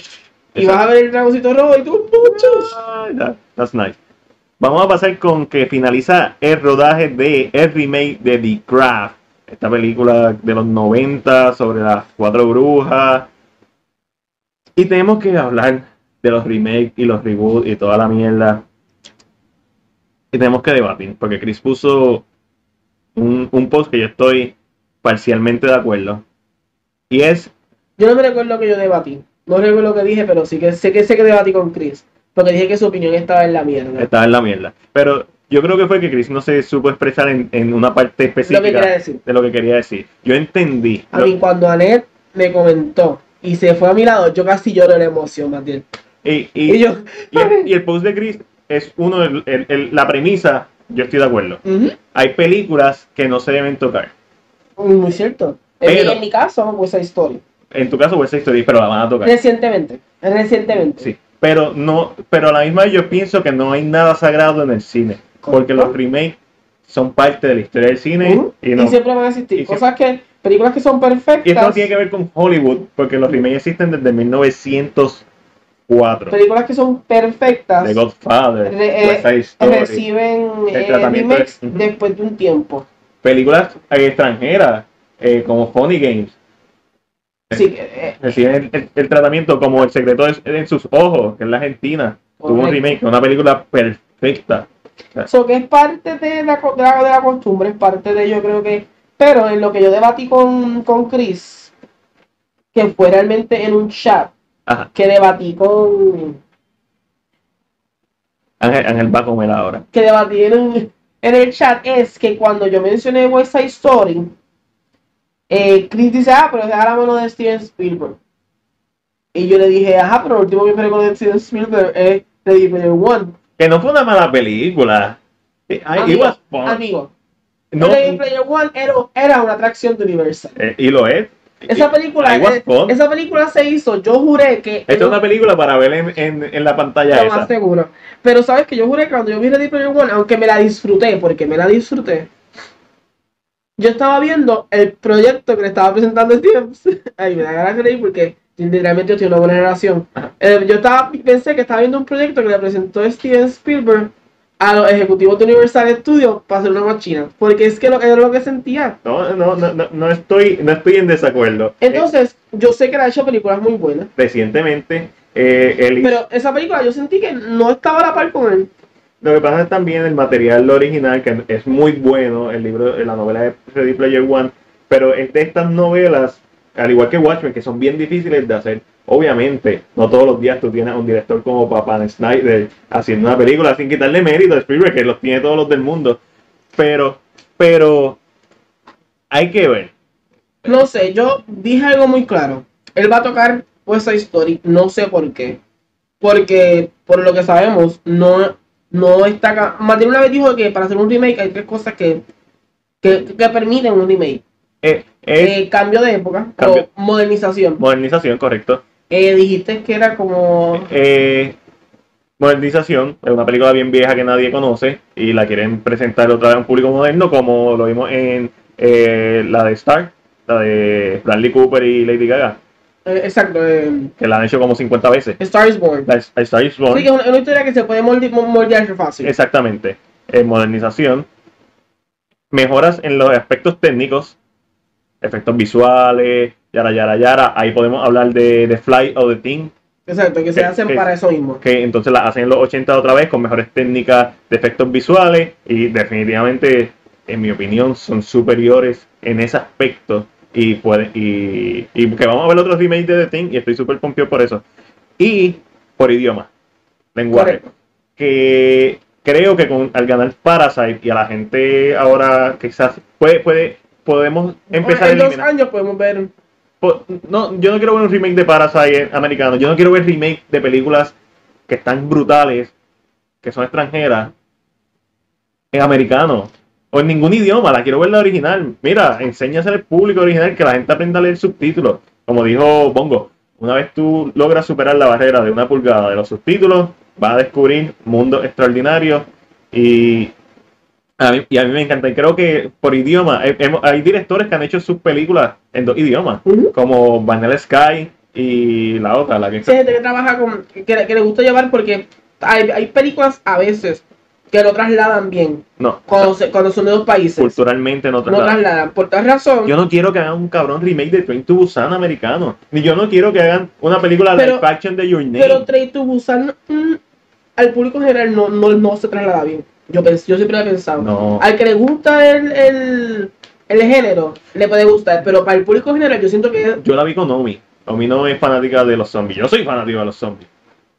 Pero Omi sí es fanática de la cultura. Sí, eso sí, eso tiene, Ahí- ahí- tiene un, es tiene un. Y Omi conoce de la cultura. Exactamente. Pero gente regular, yo siento que no, no la van a apreciar como se debe apreciar. ¿Por qué? Porque los roles de Estados Unidos están de otra manera.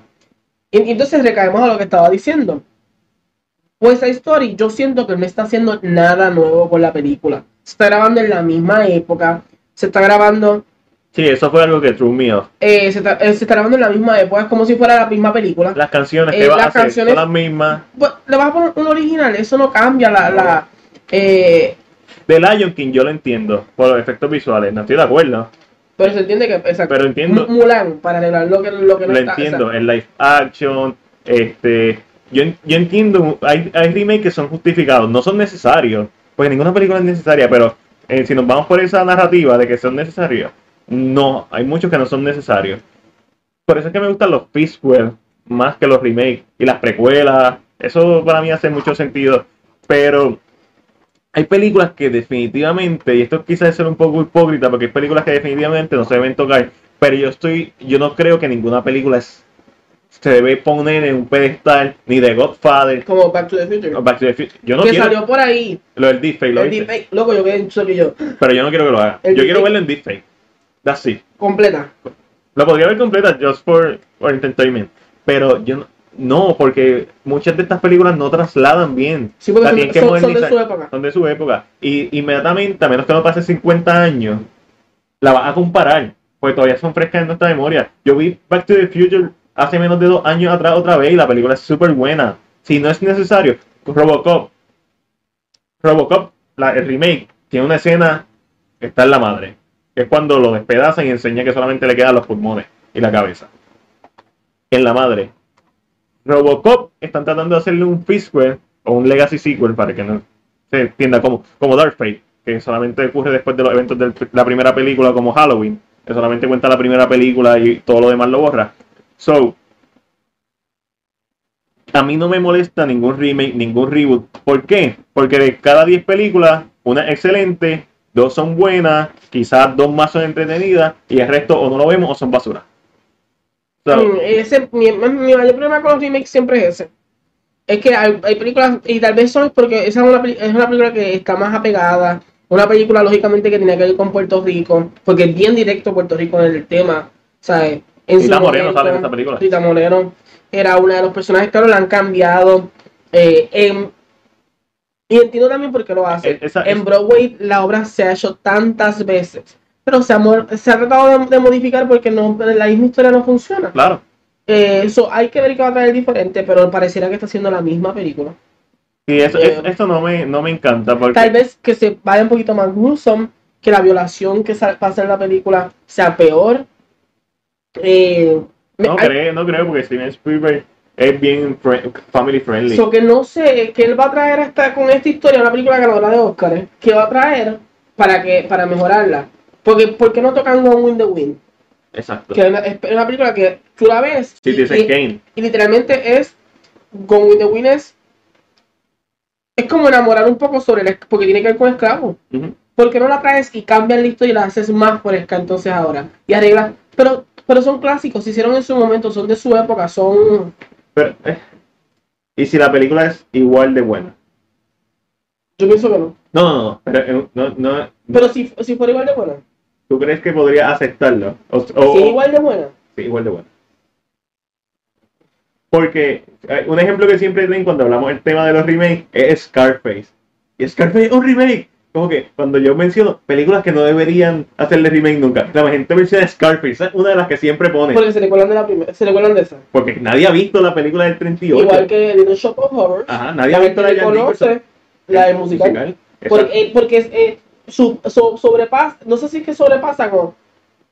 Se dan a conocer por encima de las otras. Exacto. Pero son remakes. So, al- eh, los remakes son parte de la historia del cine y han remakes que han demostrado que el 1, ese 1 de 10, que han demostrado que son igual de buenos o hasta mejor. Dicho eso, estamos hablando de West Side Story, ganadora de Oscar, es un peliculón, uno de los mejores musicales del cine. So, es bien complicado, yo te entiendo perfectamente. Eh, porque si me haces lo mismo, vas a ser buena porque estás encima de los, de los hombros de la otra. Exactamente.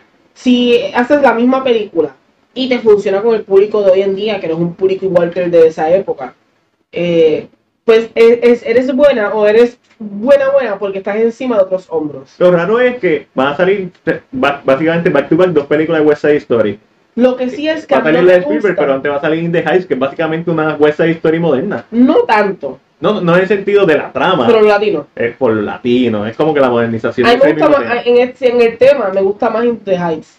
La trama, la trama de In the Heights. Pero, ¿cómo te digo? Eh, lo que pasa con Lo Lo que pasa, ajá. Lo que pasa con West Side es que West Side Story nació en un momento no por tensión. Yo ya tengo en casa que la podemos ver. no. Eh, eh, tampoco es que sea fácil, tampoco es viejito y todo. Y hay veces que tú dices, eh, ah", pero a mí me encanta West Side Story. Eh, nace en un momento que hay, hay, hay tensión Es de los 70. racial, de verdad. 50, 70 por ahí, esas, esas, tres décadas. Literalmente, ok, West Side Story es un remake. Vamos a empezar por ahí. West Side Story es un remake Oh. de Romeo y Julieta. Vamos a empezar por ahí. Adelante. empezar por ahí. Son dos bandos diferentes, los americanos y los puertorriqueños. La nena, que es puertorriqueña, se enamora de Tony, que es el americano. Oh. Y no, y no, no, no los quieren juntos. De eso basic, ¿qué es eso? Romeo y Julieta. Romeo y Julieta. Es Titanic. Que Eh, es- exacto. Literalmente un- es un. Romeo Romeo Julieta la obra más remakeada en el mundo. Sí, sí, sí. Es, es- eso mismo. Lo único que le añadieron música, le añadieron un poquito Uy. de sazón, lógicamente están los puertorriqueños, el opening, el... O sea, esas son cosas que añadieron a la historia. Pero sale un momento que, eh, ¿verdad? Racialmente, no sé si eso es lo que quiere hacer Spielberg, tocar ese tema racial Puede ser. y levantar la película tal vez a un nivel mucho más allá. Político. Digo, es, que, es, que siempre, es que siempre fue siempre política entonces. política, sí. Porque, porque, porque la trama de por sí se presta para eso, porque Romeo y Julieta es política. Ajá. So, So, eh, no hay forma de y evitarla. literalmente es eso. Eh, son dos bandos que no se llevan por no llevarse, por ser diferentes. Ok. Ahora mismo mi hermana recientemente vio la obra que va a empezar ahora en en, en Broadway de Romeo, de Romeo y Julieta, iba a decir, de West Side Story y le encantó. Nice. Y mi hermana ha visto el original. Ok. Pero tal vez la forma en que se presenta, eh, la forma en que lo que me trae, si él lo hubiera moder- modernizado, Se hubiera expandido Se mucho. justifica. Y lo hubiera expandido. A, a la cultura ha cambiado, pero el racismo sigue todavía latente debajo de la Sí, gente bien se hubiera cambiado un poco como que la narrativa es moderna, pero es, I don't know, no sé qué me salta bien. Ok. Puede ser que me guste, pero quiero que me guste más eh, In the Heights. In the Heights. Y, te- y yo tengo un bone que agarrar con West Side Story. Porque la gente, oh, se la, va- se la mama Spielberg, bla, bla. Pero el cast, si hay dos puertorriqueños es mucho. Mm, Entonces ahí hay como un hueso diferente. Porque si tú haces una película así, no, ya lo puedes hacer. mm. No es como In the Heights, que la gran mayoría de los, de los que están Son ahí latinos. son latinos, son descendientes, son literalmente lo que representa la película. No sé, vamos a ver, además que es con Ans- Ansel Elgort y bueno, y ese muchacho yo no me... Solo sé, estoy, yo, estoy, yo estoy en malas con esa historia, quiero sacarme todo eso, porque quiero verla da- dando un clean slate. Claro. Eso, esa es la mejor forma de ver una película, independientemente lo que uno tenga en mente, si uno está prejuiciado o está hype por la película, esos son los extremos opuestos. La peli el trabajo de la película, y lo hemos dicho una y otra vez aquí, es cuando tú estás sentado en la butaca del cine, es convencerte, ya sea desde el primer segundo, ya sea después de cinco minutos, o ya sea cuando están los créditos que tú digas, contra, me convenció. Sonic, desde que salió el logo de Sega, convence. Convence. Y después cuando la película... Pero eso no significa que el principio es lo que importa. La película tiene que consistentemente mantenerte ahí como público. Y ese es el trabajo de todas las películas. Y por eso es que es difícil hacer cine. So, veremos a ver, veremos a ver, eh, sabrán mi opinión. No, Tan pronto salga, les voy a decir, me gustó, O no me o gustó. no me gustó. O más de lo O es la misma película con otros actores. Y eso también tiene su, su, ¿verdad? Tiene su valor. Porque hay pe- personas que no han visto West Side Story y nunca la van a ver, pero si le pones el nombre de Steven Spielberg, quizás hacen, la, la ven y quizás se descubren, o descubren en el caso de ellos, la original. So, que todo esto tiene un valor y va a ser bien interesante ver. Y con esto terminamos la sesión de Coming Soon y pasamos a Netflix and Chill, donde hablamos sobre todas las noticias relacionadas al streaming service más duro que existe todavía. Hoy sabemos que Disney Plus está chévere, pero, Ya, pero ahora viene HBO Max, pero ahora cómo viene más, que viene duro. So, mientras tanto, Que tenemos... anunciaron, ¿verdad? No sé si lo tienes ahí, pero HBO Max anunció una reunión de los del cast de Friends. Oh, ah, No sabemos si es entrevista, si es un episodio de una reunión de ellos como están el día de hoy. No sabemos, pero la gente, una especial, una se, la gente se volvió un Friends y la gente se volvió loca. Oh, sí, esa serie como Los Sopranos, que como que son consideradas las series tops. Sí, como, uh, Uh. aunque no te creas, mucha gente compite entre si How I Met Your Mother y Friends, cuál de las dos, y yo, mm, yo no me meto ahí. No puedo decir The Office porque eh, no la he visto completa, pero cada vez que veo un canto, un highlight o... Hay un, un canal de YouTube que es de The Office y ponen como... Me encanta verlo, es como que The Office es tan fácil de ver. Pero el punto es que la primera noticia de Netflix es que Elite La tercera temporada empieza en marzo 13. Uh, Ya hemos hablado de esta serie mu- montón múltiples veces. ¿Qué, ¿Qué espero de ella? ¿De qué? Uh, uh, uh. Uh, Usted no, realmente la trama ah, se modificó. Al principio era mucho sexo, Sí. y, y, ahora es más drama, más tensión, sonido que la tercera va por ese mismo camino. Después de ese final que, que se recuerda la, que tercera, la tercera debe ser la última temporada. eh, se rumora que van a seguir las temporadas, pero se van personajes. Ok. Solo no sé si se quieren enfocar entonces en la escuela, específicamente. Puede funcionar, puede no funcionar, porque es que hicieron personajes tan ico- o icónicos para uno que cuando traes otra gente nueva, a veces eh, Sí, choca. o puede funcionar como Grey's Anatomy que Oh. tiene 16 seasons. Exactamente. Y se, se fueron, se han ido todos los personajes Y poco se a poco. va a descargar. Sí, lo sé. Ya, hora de que. Ah, pero cuando, cuando se vaya a Grey, preocúpense, porque esa. bueno, te puede darle más. Pero no es Grey. No, exacto. No hay forma. Ella es la que tiene que estar porque ella siempre la que narra. La mayoría de las veces ella es la narradora. So. No sé, vamos a ver. Y mm, nos veremos en un podcast. Si son 23 de Grey's Anatomy. Bien duro. Si llegamos a hacer el podcast hasta esta Yo creo que sí. Yo creo que el Grey's Anatomy nos, nos sobrepasa y nosotros nos morimos. Y tenemos que también se está preparando el libreto para la secuela del filme del 2017, Bright, que es este filme de Will Smith con Joel Edgerton, en donde es un mundo de fantasía pero moderno.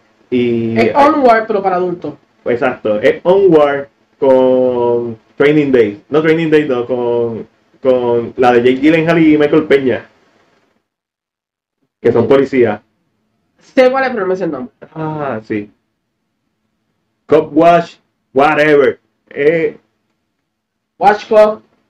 I don't- a, a mí me gustó Bright. No es que sea como que, diablo, esta película bien brutal. Es una película de Netflix con Will Smith y Joel Edgerton y con violencia y con xenofobia, pero con A mí personajes. realmente lo que me gusta de la película es el mundo. El mundo. So, esa idea de ver más. es como The. Wolf Among Us, pero más realista todavía. Exacto. So, a mí me gusta el concepto y yo creo que la película es ok, está ok. End of Watch. End of Watch, gracias Ángel. End of Watch, tremenda película, yo la tengo y es, es- es predecible el final, pero tremenda película. También tenemos que terminaron las filmaciones de la segunda temporada de The Haunting of Blade Manor, que para que no sepa es The Haunting of How Hill, pues el mismo productor, es lo mismo, como si fuera la segunda parte, donde van a contar una nueva historia con La misma casa. No, es otra casa. Se llama Blight Manor, Yo vi como un póster, no, me- no me gustó eso. porque es de horror. Como hay dos nenes agándose las manos y como. estilo, No, estilo eh, eh, American Horror Story, van a regresar Para los que son fanáticos de, de Netflix, llámenme en el cacas de ahora en adelante. el ca- Como en, en la casa de las flores. sí, Saludame el cacas. Salúdame el Cacas. Pues hagan Ángel el cacas. Va, va a ser mi nuevo no, closing. tú no quieres eso, créeme que tú no quieres eso. Pues estilo American Horror Story, que los no los personajes, los actores de, de Siguen. primer season van a seguir en el segundo Pero season, pero otros, otros personajes. Una, una serie antológica, ¿cómo se llama? Exactamente. Yo, yo empecé a ver la primera y nunca la terminé de ver porque la vi tarde y me dio miedo. Esa es la realidad. Y pasamos con que Netflix compró los derechos para la película del director eh, de Vice y The Big Short, Adam McKay. Esta es una película que se llama Don't Look Up, que es protagonizada por, por Jennifer Lawrence y es sobre básicamente unos astrónomos que son incompetentes y le tienen que avisar al mundo que viene un meteorito que nos va a partir por el medio y no, se acabó, se extinguió la raza humana. De eso se trata la película. Wow. Wow. Interesante la premisa. Y Ángel, este tema es tuyo. Eh, hablando de Brava, estamos hablando casi ahora de American Horror Story. Soy el creador de American Horror Story, Ryan Murphy. Y Glee, Y Glee. y América... Y Nip uh, Y American Crime Story. ajá, Y The Politician en Netflix. nice. A mí, el tipo ha grabado cosas que en verdad son buenas, Son son, buenas. muy buenas.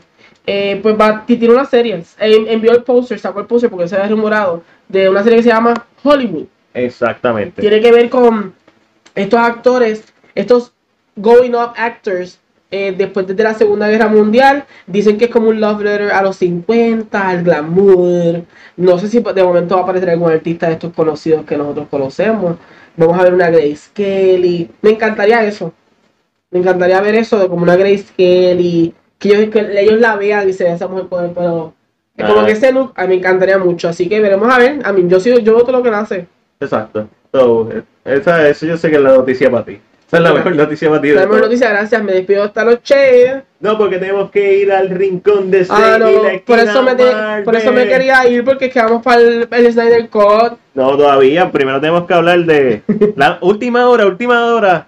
Tom Hardy subió a su Instagram la primera imagen de Woody Harrelson como Cletus Cassidy. Yo creo que será mi tío.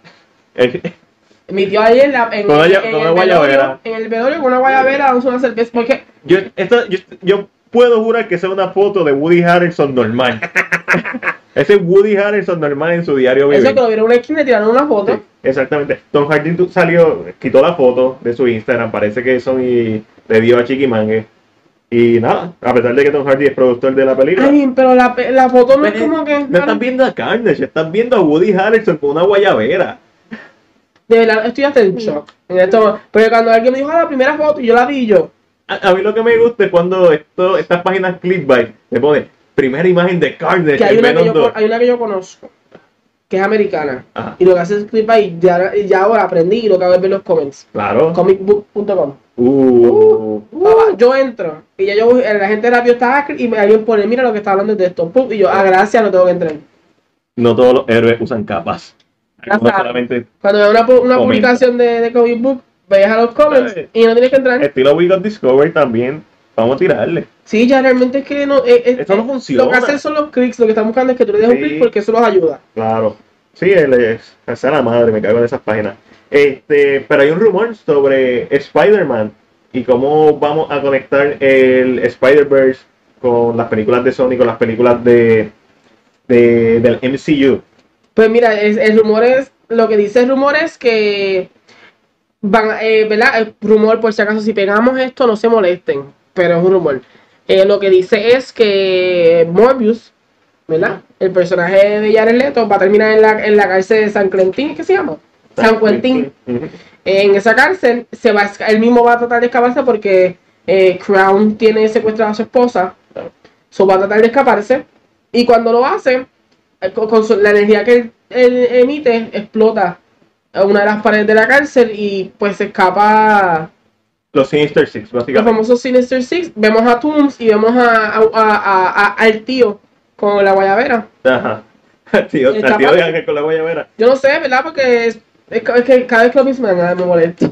Y, y también se está mencionando, que algo que también habíamos mencionado, que el póster que va a salir cuando Morbius esté pasando lo van a editar para que sea el Spider-Man del MCU, lo cual hace sentido. Si tú le das close-up a esa imagen, a ese frame, se nota que eso fue un... un lo pusieron ahí super super trillis, no sé. Que, vamos a ponerlo porque Se, necesitamos se ve una- ponerlo. se ve como una transparencia. Pero ya, that's it. Exactamente, un sustituto. Y seguimos con los rumores, esta vez de DC. Se rumora que en la película de Flash, que va a estar basada en el cómic y en la historia de Flashpoint, van a aparecer Aquaman y Wonder Woman. Y todo el que haya visto la película, haya leído el- los cómics de Flashpoint o Flashpoint Paradox, la película, sabemos que eh, eh, esto es algo que podría ser bien brutal. Pero parte del rumor es que siempre y cuando Gal Gadot y Jason Momoa estén de acuerdo. ¿Y por qué no van a estar de acuerdo? Porque posiblemente si es en el arco de historia de ellos. Porque si es Flashpoint es un reboot. Y yo lo mencioné en el último video que subí a YouTube, que es el video de las influencias de, de los cómics en lo que hemos visto de la película de The Batman. Y yo parece, y todo me está dando a indicar, Que el reboot se hace con Flashpoint. que el reboot se hace con Flashpoint mientras películas standalone o universos cinemáticos aparte como el de The Batman siguen corriendo. So que no sería descabellado pensar que el Flash de Ezra Miller visite al, al Batman de Robert Pattinson estilo, estilo el final de Flashpoint. Estilo el final de Flashpoint. Y podría ser un reboot. Cosas buenas de esta, de este rumor. Amber Heard podría aparecer en la película y Wonder Woman cortarle la cabeza. Y eso la gente va a estar. ¡Uh! Lo cual no creo, no creo que ella se, se, No, no, no. se dedique, se dedique, quiera hacerlo. No, no, definitivo. Y Oye, pero la me- es mejor que le hagan eso, eso que una historia real de, de, de, ¿verdad? Una adaptación real, a voten y ya te salgan para el carajo. Exacto. A mí cortame la cabeza que después. pero también a Shazam, por lo menos a la encarnación de, del futuro o de la otra realidad, mejor Lo dicho. mata. Son muchos niños y Wonder Woman. No es barato. No. I- That's too, I that- don't that's think too Warner. Bros. No, that. that's too hardcore. I mean, yo siento que si lo que van a lo, Sería- que, sería lo que quieren presentar es la guerra Correcto. entre Wonder Woman y Aquaman. Por eso yo siempre dije que si DC quería ser diferente a Marvel, hiciera películas de Team Up. Si ya tenía Batman v Superman, después al Wonder Woman, al Wonder Woman 2, whatever, tienes, puedes hacer una trilogía del personaje, pero hay Wonder Woman y Aquaman.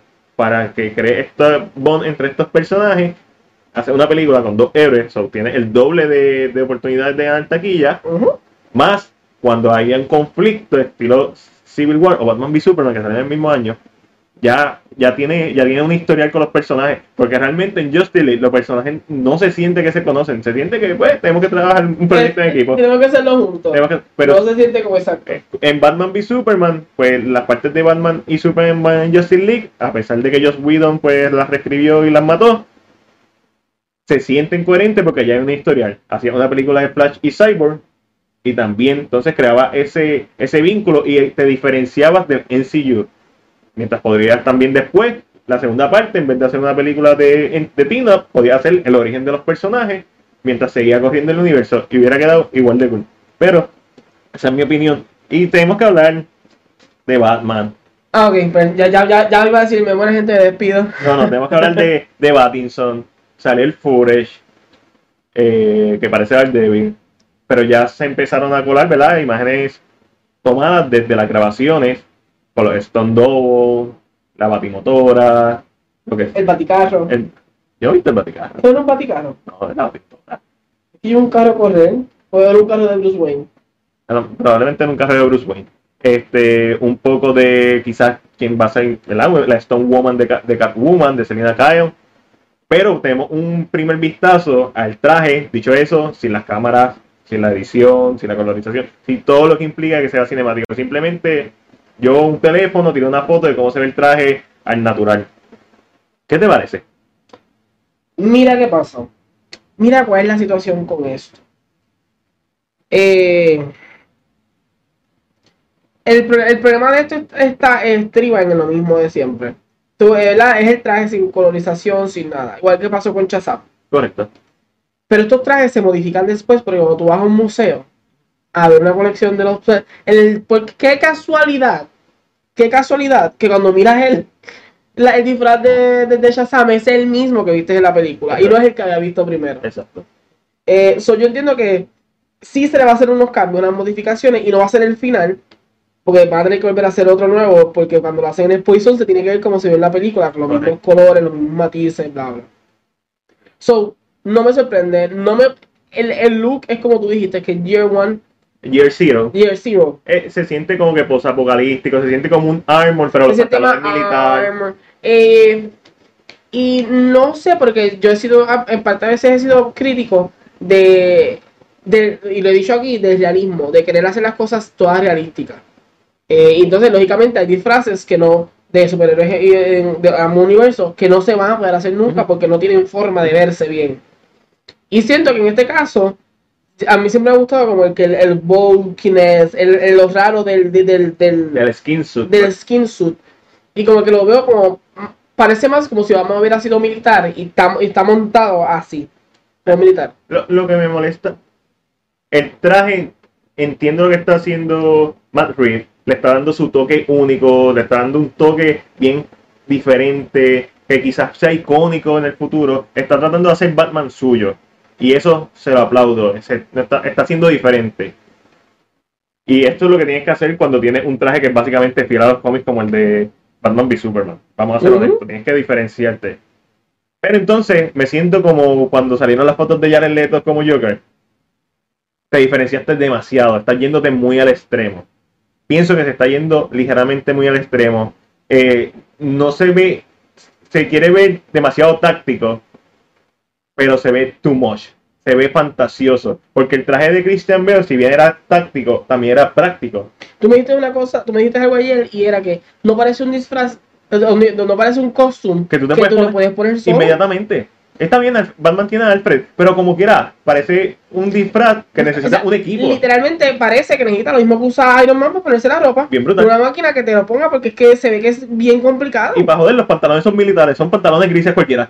Es como que. mm, todo depende de cómo, cómo hagan la historia, si es un comienzo, si después al final veremos un sub diferente. Vi un, di- vi un dibujo de, de uno de estos artistas, un fanmade, de como un Ujú. rendition de- del ¿Cómo traje, se vería? que estilo Batman animado, y se ve en la So, madre. hay, hay- hay que ver, hay que ver. No me gusta la máscara, no me gusta la oreja. Mi, pro- mi problema con la máscara, y te lo dije ayer, es la abertura que tiene. Es, muy, es demasiado grande. Y de hecho, al- casi parece una sonrisa. Al Stone Double le queda brutal.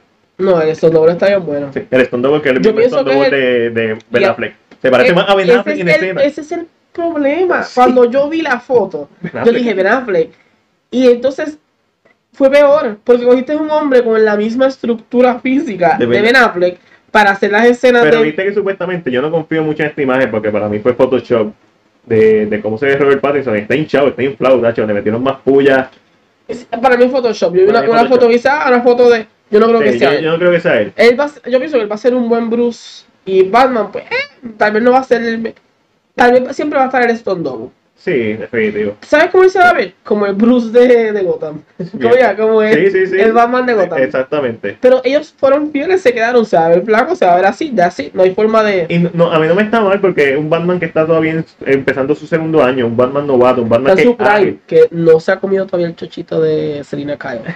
está en su prime, pero a la misma vez no es experto, no es un veterano, todavía no sabe todo.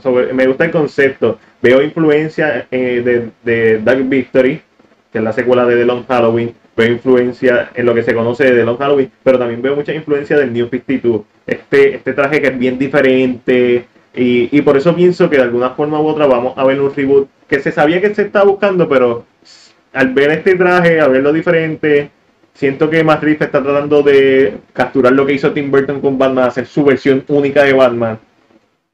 No me gusta lo que estoy viendo hasta ahora. Que la película a lo mejor es la me- mejor película de Batman. Puede ser, es posible. No hay que de- descartar eso. Pero lo que estoy viendo hasta ahora, y volvemos, eso es solamente mi opinión, y tengan en cuenta que yo soy extremadamente fanático de la versión de Affleck de Batman. So, hay una nostalgia, hay una parte de mí que yo quiero volver a ver a, ver a Affleck y, y, y ver esta nueva versión que yo apoyo a Robert Pattinson. Robert Pattinson para mí es un buen actor, que la mayoría, de la- mayoría de la gente solamente lo ha visto en Twilight y por eso lo critica. Robert Pattinson tiene peliculones que ustedes no han visto como Good Time, The Lighthouse, este, Highway eh, de Ethan, Ha- eh, de Ethan Hawke, este, High Life, etcétera. Va a salir en Tenet de, de Christopher Nolan. So, mal actor no, No es. es. Vamos a dejar eso bien claro. Pero lo que estoy viendo no me convence, pero porque no estoy viendo el producto final. A lo mejor el producto final me encanta. Aún así, creo que el traje que tiene no es para nada práctico. Y una de las cosas que me gustaba de, de- del Batman de Christian Bale y el Batman de Ben Affleck es que era práctico. Se notaba que ellos se lo podían poner de una sentada, sin ayuda. Y tenemos que pasar para el Snyder Cut. Ángel, Oh, shit. hashtag release de Snyder Cut no salió en San Valentín, so mi corazón está roto. Tarótico. Y vuelven otra vez las dudas cuando, cuando uno tiene tanta emoción. Sin embargo, Subway, ATT, Ben Affleck, que está promocionando su película de Way Back, que es una película que estoy loco por ver. También quiero ver la de Netflix, ha tenido malas críticas, no importa, a mí me gusta ver, ver a Ben Affleck en lo que haga. Lo vimos en, en la película esta de los militares. Eh, spoiler alert, no, no, no llega al final. Uy. Pero nada, pues obviamente han salido las preguntas sobre, sobre su proyecto de Batman y él dijo que el guion le gustaba, el guion que escribió, que se filtre ese guion, por Dios, le gustó, más seguro lo tira. pero que alguien le dijo que si él decidía hacerlo, podía hacer otro hit Ledger. Eso, eso no fue el quote que dijo, eso fue el quote de Film Gap. Eh, hay que tomarlo con, gra- ¿verdad? con granitos de, de sal. Él dijo que eh, básicamente que le se le enseñó el guion a una persona y le dijo que era buen script, pero que si él decidía tomarlo, Podía morir. podía morir. Eh, eh, refiriéndose, ¿verdad? Que si iba a beber hasta más no poder. Exacto, se iba a morir. era mucho drama, iba a ser, iba a ser bien pesado todo. Y obviamente eso fue una de las cosas que lo impulsó irse más el drama que pasó en Justice League. Y cuando él menciona el drama de Justice League, no se refiere a Snyder, no se refiere a la producción, se refiere a, a las malas recepciones que recibió y las malas decisiones de Warner Bros. y a cambiar la película Justice League que él grabó, que fue la que él filmó, que fue el proyecto que él creía, por la versión de Joss Whedon.